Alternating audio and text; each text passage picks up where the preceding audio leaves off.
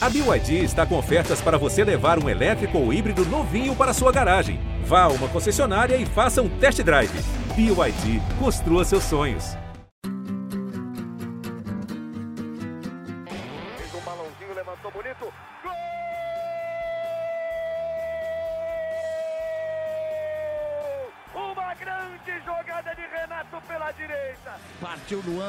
Dominou o lance, é bom, o lance é bom, o lance é bom, o lance é bom. Olha o gol, olha o gol, olha o gol. Golaço do Grêmio. Para Everton, chegou, fez a finta, outra boa jogada, cruzamento. Olha a chance, olha o gol, olha o gol, olha o gol, olha o gol, olha o gol.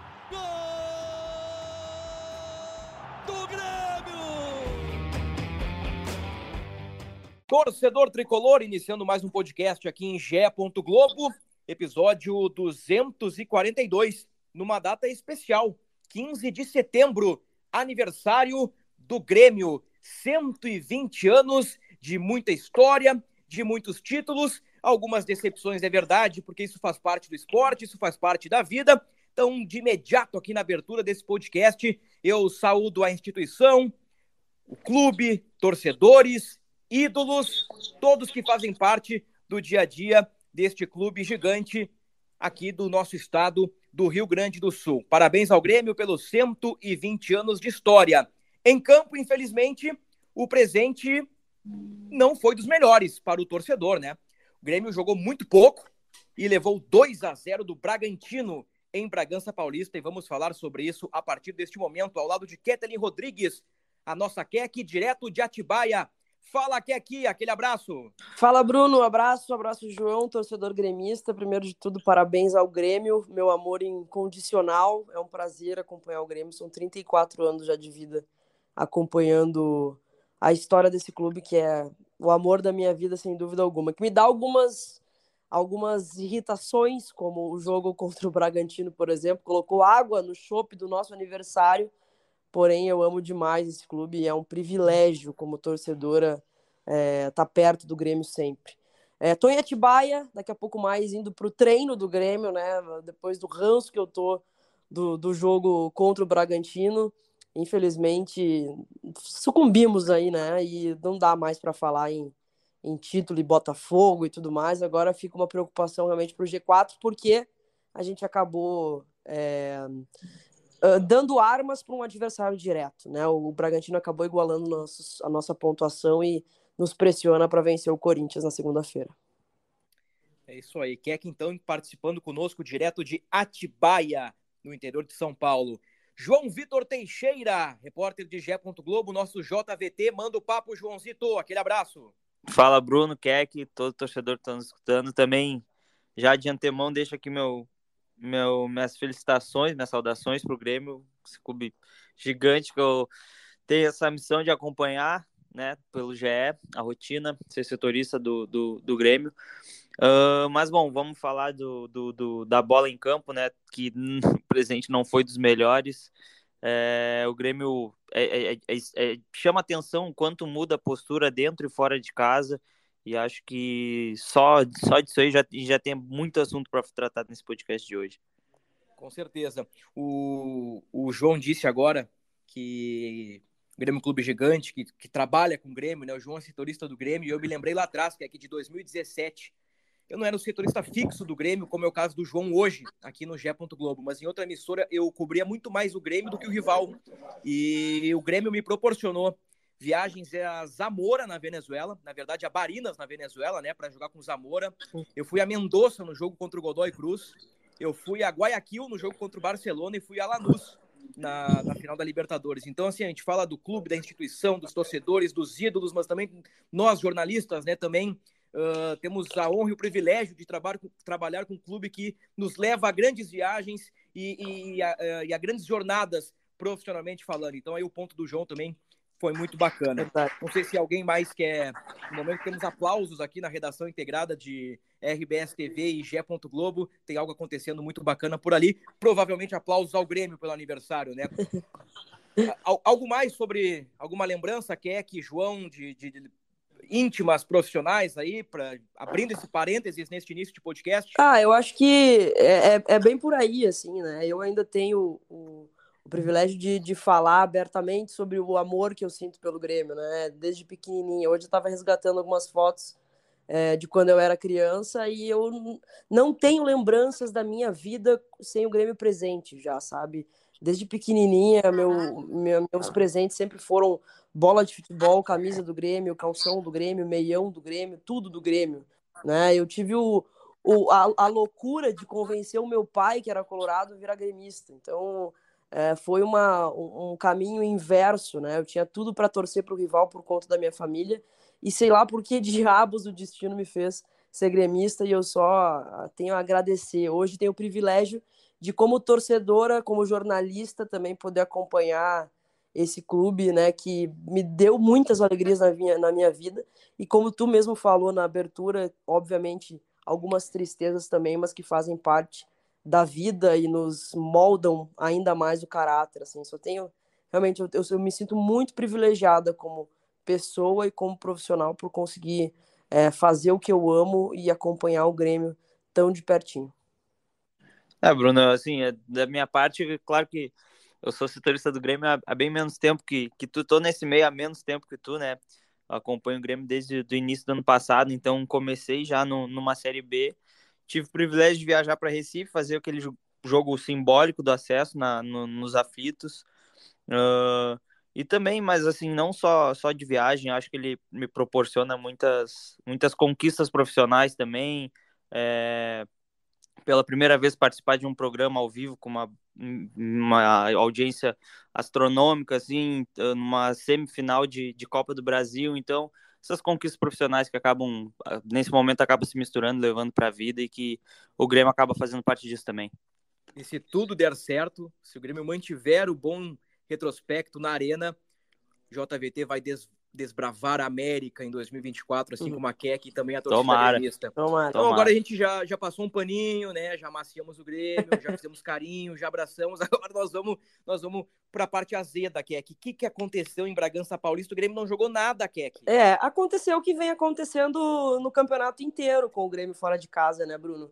É, eu, eu vinha falando aí nos, nos espaços, principalmente aqui no, no GE, que eu precisava muito ver o Grêmio fora de casa depois do, do puxão de orelha do Renato e dessas duas últimas vitórias na arena, que foram boas vitórias, né, contra o Cruzeiro, contra o Cuiabá, e ainda tinha colocado uma pulguinha, né, de será que o adversário também não era frágil, né, e o Grêmio melhorou, sim, significativamente, sim, depois dos últimos resultados, porém o adversário também ajudava. Né? Eu precisava muito ver o Grêmio fora de casa para ver qual seria a pretensão, se daqui a pouco eu poderia né, olhar mais atentamente aos jogos do Botafogo. Mas o Grêmio foi mais do mesmo, né, Bruno? Mais do mesmo total. Tava com o time completo, né? É, conseguiu botar todo mundo para jogar. E aí, quando a gente recebe a escalação, a gente pensa: ó, tão afim, tão afim, vamos pro jogo, vamos, vamos brigar. E o Grêmio sucumbiu à intensidade do Bragantino, não jogou nada. O primeiro tempo foi bizarro. E ainda assim teve muitas oportunidades de fazer gol. Eu lembro o PP no primeiro, no primeiro tempo, ele, ao invés de chutar, acabou passando uma bola e perdendo uma oportunidade. O Soares, frente a frente para o goleiro. Depois o André Henrique também perdeu no segundo tempo. Foram inúmeras oportunidades, ainda assim jogando mal. Mas o que mais irrita é a postura, né? Como o Grêmio encara essas partidas fora de casa, o que é um pecado, né? O que é um pecado, porque dentro da arena é praticamente soberano, só perdeu para o Botafogo. Se fizesse uma campanha razoável fora de casa, estaria brigando pelo título do brasileiro. É, no momento, o Grêmio tem a 12 campanha na tabela dos visitantes.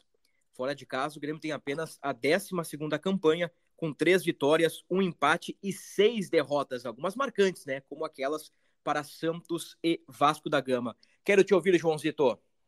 É, Bruno, assim, também eu já vi um tempo assim dizendo que, que não, não acreditava muito na disputa do título. Eu ainda cravei que o Botafogo seria campeão do Campeonato Brasileiro. É, mas é, incomoda assim o, a diferença do Grêmio quando joga em casa, quando joga eh, fora de casa. É, eu não. Eu, eu, de novo, o Renato né, já é o terceiro jogo fora de casa que ele fala em falta de competitividade, falta de concentração, falta de vontade. Os jogadores e eu demoro assim a acreditar nisso, sabe? Porque como é que vai faltar vontade, sendo que tu, tá, tu ganha em dia, tu veste uma camisa de um clube gigante, não pode faltar vontade. Então, acho que, na minha opinião, assim, também vai além disso. Acho que falta um pouco o Renato também é, abraçar um pouco essa culpa. É claro que ele não tem as melhor, o melhor material humano, né, que poderia ter, mas eu acho que, que pecou um pouco a preparação para esse jogo contra o Bragantino. De repente, uh, se trabalhasse um pouco mais em cima do adversário mesmo, uh, criando estratégias para isso. Acho que o Grêmio foi engolido pelo Bragantino. Assim, o Bragantino jogava no campo do Grêmio o tempo todo. Acho que o, Grêmio, o Bragantino mereceu a vitória, jogou melhor que o Grêmio do início ao fim. Então, acho que, que o Grêmio pecou na preparação para essa partida específica mesmo, sabe? É, eu não consigo acreditar que, que vai faltar vontade para um jogador uh, nessas condições, assim, sabe? Tem tudo do bom e do melhor e não, não pode faltar vontade. Eu acho que, que também vai além um pouco disso. Não que não possa acontecer, mas acho que vai além disso. Já entrando então no pós-jogo, no que disse o Renato, mais uma vez o treinador adotou um discurso de falta de postura, falta de entrega, falta de postura não, né? Uma postura talvez inadequada, falta de entrega, talvez comprometimento, uh, dia que é noite, né? O Renato voltou a utilizar uma, uma frase batidaça, né? Tempos atrás, ali em 2018, 19, 20, quando o Grêmio dava umas osciladas, o Renato vinha com esses papos, né? Uh, ele foge um pouco da responsabilidade e, e, terceiriza a culpa. Aí eu, eu coloco na mesa o, o debate que é aqui Vasco, Santos, agora o, o Bragantino, o, o Grêmio perdeu mais na bola ou foi só realmente postura e comportamento? Me soa muito estranho quando o Grêmio perde fora de casa, quando o Grêmio tropeça, ah, faltou entrega por parte dos caras, se eu pudesse eu tiraria os, os 11 no primeiro tempo. Aí o Grêmio ganha, não, é um Grêmio, todo mundo tá junto, sabe? Eu não sei. Contra o Bragantino me parece que é que foi bola me parece que o Grêmio tomou um rodeão por, pela qualidade do adversário e talvez até por questões, aspectos táticos do jogo, né? É, eu concordo. Eu acho que contra o Vasco e contra o Santos foi meio postura, tá? Eu, um pouco de salto alto, talvez. E claro, uh, eu acho também que teve alguma, alguma contribuição do Renato. Eu lembro que naquele jogo contra o Vasco a gente começou com o Natan, que não tinha dado re resposta ainda. É, no jogo contra o Bragantino, acho que foi bola mesmo, viu? Bola e postura. Não tem como dizer a, a, postura também, porque o Grêmio foi passivo. O Grêmio não conseguia colocar a bola no chão e, e trocar meia dúzia de passos no meio campo. O meu campo ontem foi horroroso, horroroso contra o Bragantino. É, parecia espaçado, parecia um buraco. E uma defesa que tinha três uh, volantes à frente ainda estava extremamente exposta, né? Com o Kahneman e o Eli, o Eli fazendo atrapalhadas, assim, é, tendo que se virar nos 30 para tentar é, diminuir um pouco a intensidade do, do Bragantino. Acho que um pouco dos dois. Contra o Bragantino foi bola realmente e uma intensidade absurda de um time que tá, parece muito bem entrosado, embora eles tenham até discutido ali no segundo tempo, né? O, o Eli, um outro jogador, acabaram mas poderia ter feito mais. O Bragantino realmente mereceu vencer a partida. Mereceu, sem dúvida é. alguma, ainda teve dois gols anulados que não seriam nem não seriam nenhum absurdo se tivessem sido validados, porque a forma que o Grêmio jogou contra o Bragantino, como encarou essa partida, e eu também atribuo a falta de vontade de alguns jogadores, falta de não sei se falta de vontade ou um pouco de, de, de lombeira, sabe, uma preguiça em campo de uhum. alguns jogadores. E eu acho que o Renato foi bem claro na coletiva, para mim ficou bem claro em relação ao Carbajo e também ao João Pedro Galvão. E eu atribuo o Reinaldo também, que estava ontem acionou uma preguiça que, meu Jesus amado.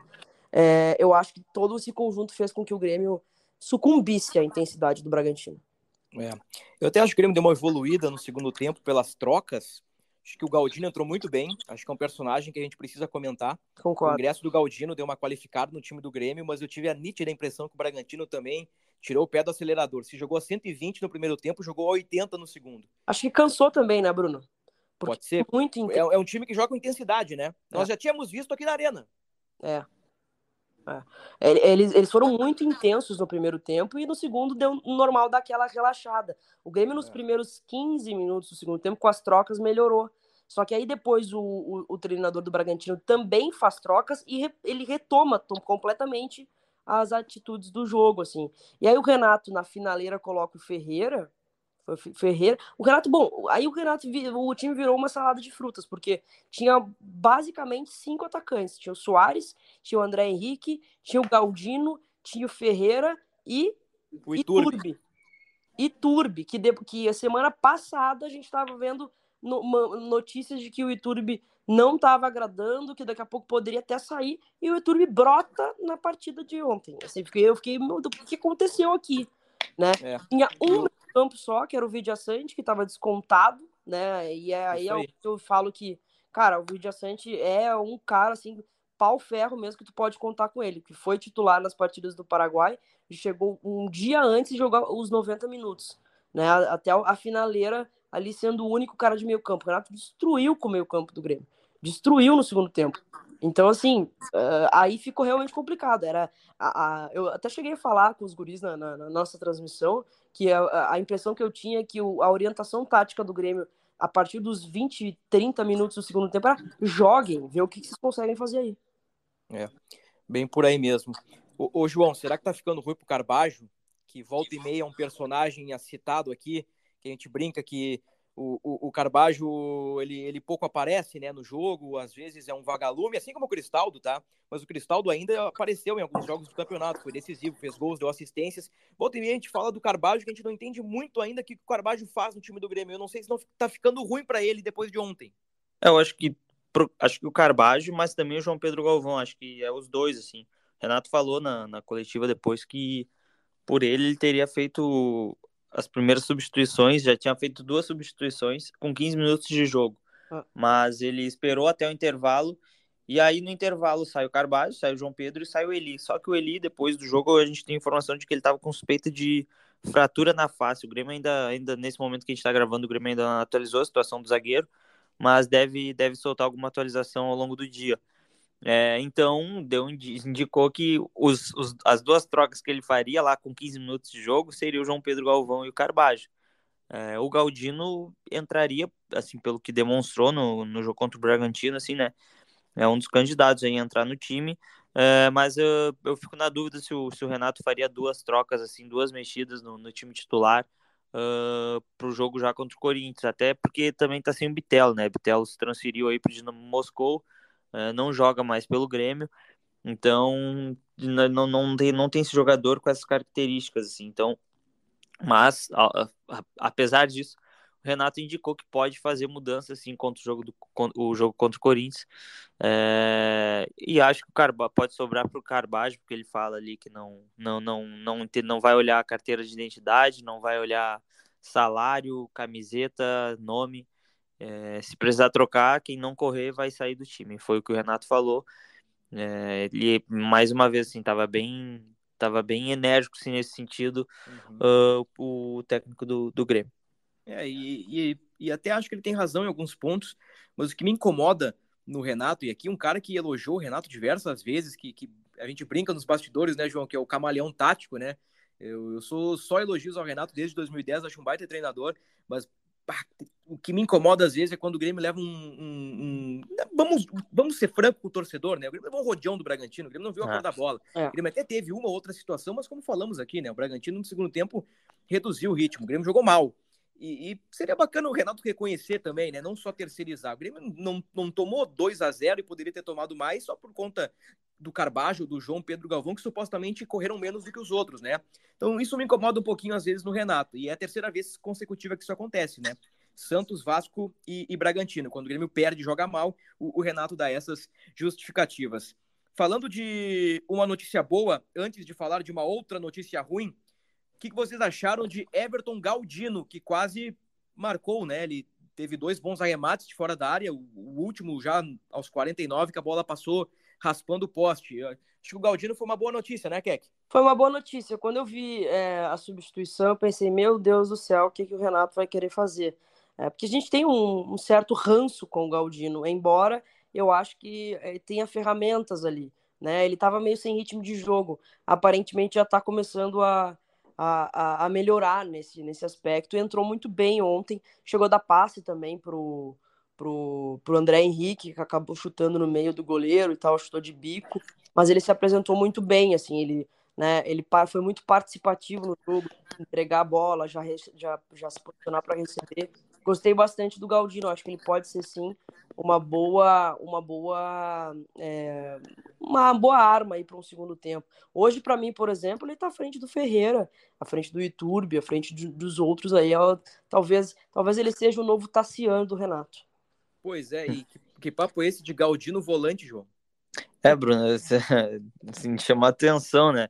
Ele não, ele não começou como volante, né? Ele, ele entrou pelo lado do campo mesmo, é, mas no final do jogo o Renato foi empilhando atacante ali, e aí ele, se não me engano, foi o PP, que é o PP que sai, e aí quando o PP sai, ele recua o. Ele tira o PP para botar o Iturbe, e aí recua um pouco o Galdino. É, mas eu até, assim, eu, eu, eu gostei, eu acho que na verdade, o Galdino entrou ligado no, no jogo, coisa que, que, o time do Grêmio não estava muito, e ele entrou fazendo boas jogadas, sim, dando bons passes. É, eu só discordei da entrada do André Henrique ali, eu acho que é, o André, a entrada do André Henrique acabou tirando um pouco o Soares de dentro da área. O Soares vinha, tinha que buscar o jogo muito lá atrás. É, na minha opinião, eu acho que ele podia ter colocado só o Galdino ali. Uh, e se ele quisesse então tirar o João Pedro Galvão, poderia ter colocado o Ferreira, de repente, dado Ferreira, deixava o Ferreira pelo lado esquerdo e o Galdino pelo lado direito, e aí depois, se tivesse que recuar, o Galdino aí faria isso depois. É, mas, enfim, acho que, que é uma peça aí que o Renato gosta, ele já disse isso, ele gosta do Galdino, então eu acho que pode ajudar o time do Grêmio, já que outros jogadores não estão dando resultado. E aí eu cito aqui, se eu me permitir, eu queria citar o João Pedro Galvão, que até agora não correspondeu, assim, sabe? Pois é. é veio com, com alto custo, assim, uh, salarial, é, entrou no time titular, mas não, não tem, ele tem participado muito pouco das jogadas, não, além de não ter feito gol, participar pouco das jogadas ofensivas, cria pouco, assim, não, não vejo muita colaboração do João Pedro Galvão até o momento, pelo menos. É, eu achei até que o André Henrique uh, entrou bem e, e contribuiu muito mais que o João Pedro em relação até a fazer aquele trabalho sujo que a gente vinha comentando, que seria o é. papel é, é, do João Pedro. O problema é quando o André Henrique teve cara a cara com o goleiro, ele, ele fez o que fez, assim, é, sabe? Meteu um dedão no meio da bola. É. Aqui, pra mim, nitidamente faltou confiança. Nitidamente, numa pois é. bola escorregadia, ele teve o recurso do, do, do bicão ali, sabe? Pois é, se daqui, se daqui a pouco tem um Ferreira pelo lado esquerdo e um Soares centralizado, quem recebe aquela bola é o Soares, sabe? É, sim, sim. É isso eu concordo. Ali é, foi, mas, pra mim mas foi... Não foi o, mas não foi o Soares que ajeitou para o André Henrique? Não, foi, não, o... foi o Galdino. Foi o, Galdino. o Soares está na esquerda, troca, toca pro Galdino e o Galdino escora pro André Henrique. Isso, isso aí. Mais um, mais um ponto pro Galdino aí. É, exatamente, mais um ponto pro Galdino. Mas o, o João Pedro eu concordo totalmente, assim, ontem ele foi é, uma preguiça pura dentro de campo. Ele já ele tinha ido razoavelmente bem, acho que contra o Cruzeiro, se eu não me engano, que a gente chegou a elogiar aí no podcast, tal, daqui a pouco, né, fazer aquele trabalho sujo de, de combater um pouco mais, né, ser um segundo atacante, deixar o Soares um pouco mais livre, mas ontem foi assim, realmente, assim, para mim ficou muito claro o recado do Renato em relação a ele e ao Carbajo. Tem contribuído muito pouco, para não dizer quase nada, realmente, o João Pedro Galvão. Apenas finalizando aí sobre a questão do Galdino, pegando aí o próprio André Henrique, uh, Iturbe, Gustavinho, o Galdino sobra em relação a esses caras, né? Eu não sei se o Galdino para 2024 é uma peça interessante para grupo. Eu ali acho pra, para grupo mesmo, assim, para ser uma terceira opção, uma quarta opção. Ainda, eu acho que tem que dar mais tempo para o João Pedro Galvão e para o Bessossi também. A gente viu pouco desses caras, uh, mas eu concordo com vocês que, que, que o JP Galvão até agora uh, mostrou muito pouco. Bom, eu disse que o Galdino era uma boa notícia, né? Todos nós concordamos. Eu volto para uma notícia que não é das melhores. O que é que por que, que o Soares não faz gol fora de Porto Alegre ou fora do Rio Grande do Sul, melhor dizendo? Ah, é uma boa pergunta. Uma boa pergunta. Entende que ele pudesse desencantar fora de casa.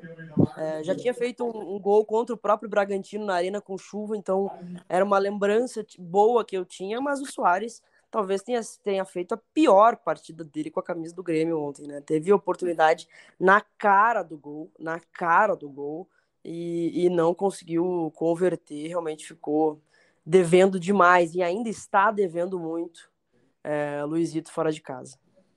É, que coisa, né? Eu olho as estatísticas, João. O Luizito no Campeonato Brasileiro em 18 jogos, ele tem 6 gols e 5 assistências. Assim, ele tem 11 participações em 18 jogos. Não é ruim, né? É um número bom. Qualquer outro jogador que a gente analisasse, bom, o cara participou de 11 em 18, tá legal. É uma média bacana ali. A cada dois jogos ele garante uma bola na rede. E a média do Soares é mais do que isso, né? Só que assim, eu fico olhando a tabela dos artilheiros ali e tal, eu fico, o Soares tem seis gols, e às vezes eu fico me perguntando se não falta um golinho fora de casa ali, um, eu não sei se eu não esperava mais, um pouquinho mais do Soares no Campeonato Brasileiro, e quando eu digo esperava mais do Soares, é justamente nisso, nesses jogos fora de casa. Porque na arena ele garante, né? É, eu acho que eu também eu concordo, eu acho que falta ele ser mais decisivo fora de casa, assim, né? É, mas também acho que uh, é um reflexo do que do que é o time do Grêmio fora, né? Como um todo, assim. Acho que consequentemente o Soares acaba recebendo menos bola, né? Uh, menos oportunidade. Claro que quando ele tem, a gente, a gente espera que ele faça o gol. E ontem ele contra o Bragantino ele não fez. Ele teve a chance no final do primeiro tempo que ele saiu cara a cara com o Cleiton. E antes dele, dele, dele finalizar, eu pensei, pô, daí é gol, né? É o Soares. E ele acabou não fazendo. É, mas eu acho que ele também recebe menos chances, assim, né? Do que quando joga na, dentro da arena. Eu acho que é, que é um reflexo do que é o time do Grêmio fora. O, Grêmio, ele produz menos, ele tem uma outra postura fora de casa e eu acho, eu acho que isso que é o que mais, que mais irrita, assim. É. Então, confirmando, o Soares no Campeonato Brasileiro tem seis gols, cinco assistências, todos os gols na arena. Soares, né, desde que chegou em, em janeiro deste ano, não marcou gol fora do Rio Grande do Sul. Ele tem gols no Gauchão, ele tem gols na Recopa Gaúcha, ele tem gols na Copa do Brasil e ele tem gols no Campeonato Brasileiro. Todos no Rio Grande do Sul. É algo curioso aí sobre o Luizito Soares, né? Quem sabe contra o Corinthians na próxima segunda-feira, né? Próximo compromisso do Grêmio. Aliás, o STJD eh, divulgou nesta sexta-feira no seu site oficial o resultado dos julgamentos de Renato Portaluppi e Reinaldo pelas expulsões contra o Peixe, contra o Santos, naquela derrota por 2 a 1 na Vila. O Renato e o, e o Reinaldo pegaram quatro jogos de gancho, né? Tenho certeza que o jurídico do Grêmio já está atento aí, correndo atrás do efeito suspensivo. Se o Renato não puder comandar a equipe, né? Se o Grêmio não conseguir o efeito suspensivo, vamos de Alexandre Mendes. E se não for Reinaldo, João, vamos de quê? Não temos Cuiabano, né? Uh, na verdade, a informação que a gente tem é que o Cuiabano ele vai integrar a delegação do, do Grêmio. Ele, no último, na última semana ele não treinou com o grupo, ele sentiu dores musculares. Durante aquela folga ali de quatro dias, ele chegou a jogar com o time sub-20 do Grêmio. E aí se representou com algumas dores musculares, então ele não treinou, não fez aquela preparação ali com o grupo. Mas ele pode integrar a, a ah, delegação boa. agora em Atibaia e aí ficar à disposição do Renato. E além é, dele, além de Além dele, uh, desculpa, Keck, além do Cuiabano, foi já desde quarta-feira o Wesley Costa, que é do time sub-20, é o lateral esquerdo também, que está com a, com a delegação do Grêmio, que tem trabalhado com o time profissional. Pode falar que aqui. Não, é, é, a informação é que ele deve chegar aqui em Atibaia, já deve reintegrar o, o grupo aqui. É, é, mas assim, quatro jogos também é um pouquinho demais, né? É pesado, né? Porra, pesado demais. É, cabe recurso ainda. É, tomara que a gente consiga um efeito suspensivo aí que dê uma amenizada. É, cabe recurso ainda para rever essa punição para os dois.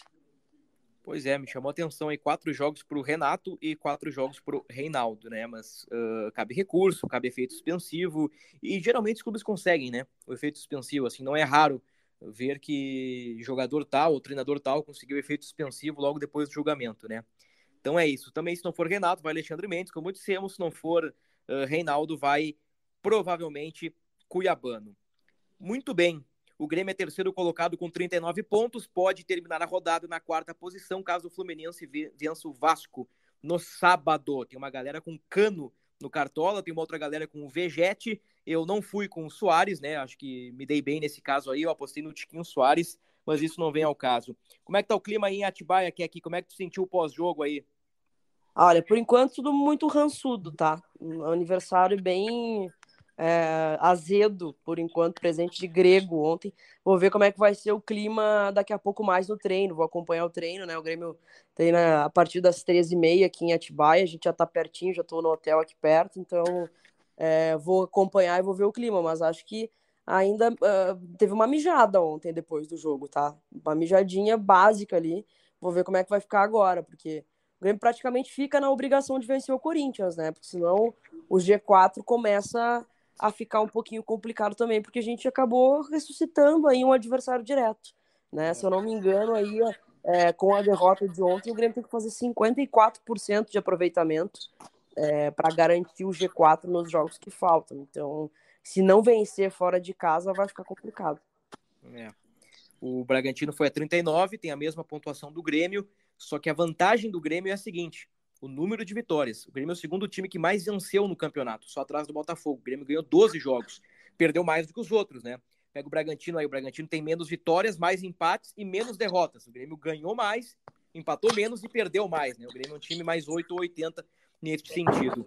Muito bem. O que é que eu quero teu palpite para Corinthians e Grêmio? Jogo atrasado. O Corinthians tem aí vários desfalques.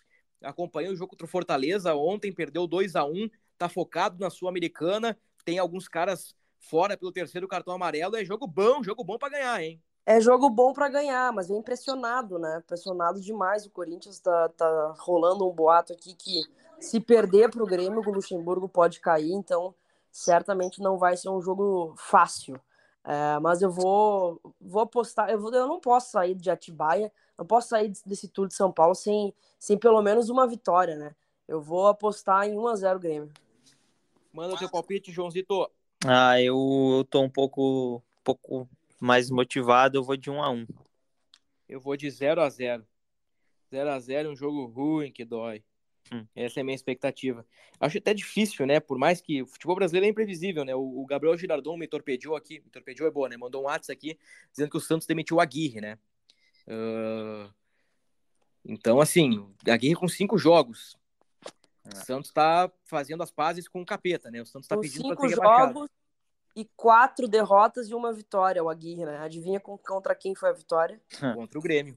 É. é. Exatamente isso. Então, daqui a pouco, como o Corinthians está nas semifinais da Sul-Americana, não sei se o Lucha vai cair, não, mas o futebol brasileiro é dinâmico, né? Daqui a pouco perde pro Grêmio. É que o Corinthians, assim, ó, o Corinthians também começa a flertar com a zona, né? O Corinthians, o São Paulo, o Cruzeiro agora deu uma, deu uma respirada. O Bahia já ganhou com o Ceni, então a turma lá de baixo uh, começa a se movimentar nesse sentido. Só um, bem, então. só um parênteses, Bruno. Tu citou aí o Gabriel Girardon. Girardon que está assistindo o Sauditão, ao Hilal e ao Riad com o Neymar no banco de reserva.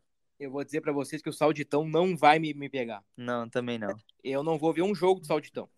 Por livre e espontânea vontade. Vou chegar na redação agora, vou ter que. Não vou tirar da televisão do cara, né? Não vou chegar pro Gabriel Girardon e tirando e tirar do jogo, né? Mas assim, ó, eu não vou sentar um dia em casa e botar no campeonato saudita. Eu me nego.